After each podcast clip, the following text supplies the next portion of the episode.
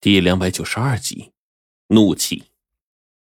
这一会儿看到黄队伤心，我顿时也跟着叹了口气。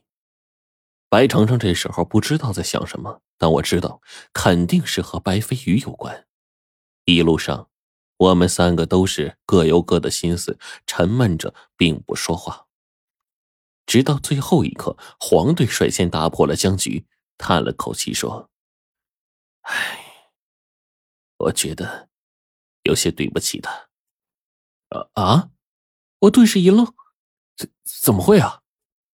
黄队，你不必自责。苗真姐也是为了救我们而已。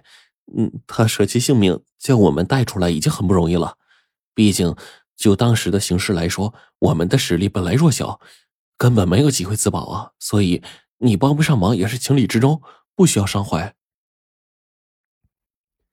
白程程这么一劝。我便也跟着点头附和，然而，皇帝却摇了摇头说：“臣子，我想你开始肯定是看出来了。”他叹了口气，顿时看向了我，而我此刻一回想起当初黄队的反应状态，最后点了点头，算是承认了。这会儿反倒轮到白程程愣了。这丫头有些迷茫的问我们：“这这究竟怎么回事啊？”你们还记得最开始进入陵墓当中，见到那个时候身具利器的他的时候，当时的模样吗？黄队顿时问我。这会儿呢，我点了点头，随即呢跟白程程说：“黄队当时刚刚苏醒，你还记得替我们挡住攻击死去的那两个同伴吗？”他们活生生的死在了我们面前，硬生生的被石妖扔过来的石凳砸得面目全非，死无全尸。我记得他们很伟大。白程程这个时候目光中含着泪。对于这次牺牲的队员来说，的确，我们都很佩服他们，佩服他们舍生忘死的精神，尤其是郭道长和齐先生。郭道长明知不敌，还视死如归。齐先生最后一刻为了救我们出去，丝毫没有迟疑，直接使用转嫁秘法，将石妖身上的地火转到自己身上，冒着自己被烧成飞灰的危险，才换回了我们三人的生路。这时，我才叹了口气说：“唉，那两个同伴的死，黄队一直耿耿于怀。当时我们看到石妖的一瞬间。”恨不得将他碎尸万段，又怎么会对他有好感呢？紧接着，我便跟白程程分析说：“可是呢，黄队醒来看到这幅画面，整个是一副懵的模样。随后，他却被石瑶感动了。你不觉得这里有什么不对吗？”这个时候，我问起白程程，白程程忽然一想，随即点了点头。如果换位思考，我第一眼苏醒过来。看到自己同伴尸体躺在古墓当中，旁边是散发着妖气的尸妖的话，那我肯定第一时间对尸妖愤恨无比啊。然后，黄队当时得知尸妖救醒了他之后，我看到他眼中的一丝犹豫，他那个时候是在思考，因为他从头到尾都清醒的很，根本没有什么迷茫不迷茫。要是当他第一时间醒来，连场上的形势都看不出来的话，那他也就不用再混下去了。我当时确实心里另有所想。当时我知道妙真啊，不是石妖，我知道石妖当时的恐怖之处。在郭道长他们斗法的过程中，我就知道他们根本就不可能是石妖的对手。然而到了这个时候，为了活下去，让大家平安归来，我只能暂时装作被石妖感动的模样，冒充石妖那个所谓的大王转世，令他开始。情绪波动放缓，最终平息下来。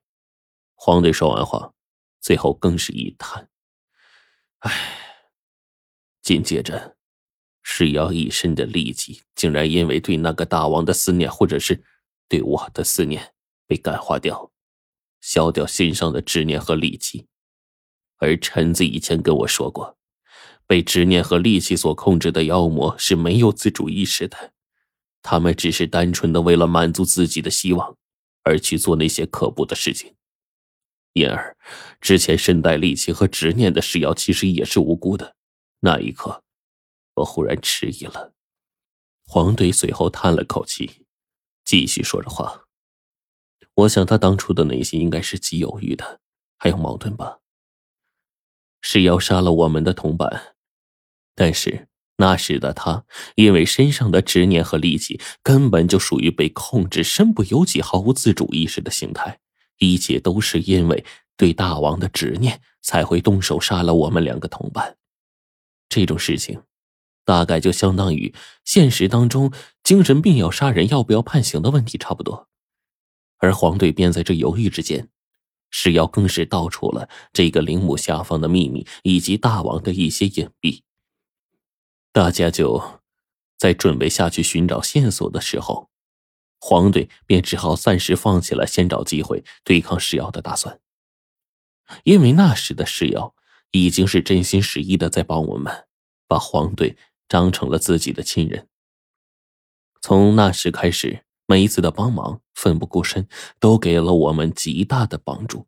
黄队更是在这种情况下越来越舍不得下手，反倒因为石瑶对他一心一意，逐渐心里就融化了。那时候的我，大概已经知道了他的心意，同时也明白了我的心意。我那时大概开始对他有感情了。那时的石瑶在我眼中已经不再是石瑶，就像我真正疼爱、愿意和他共度一生的伴侣。我的心里开始试图逐渐去淡化同伴被杀的事情。黄队这个时候闭上眼睛，仔细的想了很久，最后才举头望天，又看看头顶的明月，说：“可我的心里还是忘不掉两个同伴被他杀死的痛，更何况他们还死的那么惨烈，不能瞑目。虽然那时候的他是无意识间做成的事情，然而他终究是那时已经做了。我当时就在想着。”之后，如果我们能够顺利出去的话，我怎么面对那两个用命护送我们的同伴呢？又怎么面对已经生出感情的妙珍呢？这个时候，我才是最痛苦的。一直等到最后，我们死里逃生，最终醒来，我都在同伴的死和对妙真的爱当中抉择。因为矛盾，直到他最后送你上来的那一刻，身体虚弱，直接消散开来，我才追悔莫及。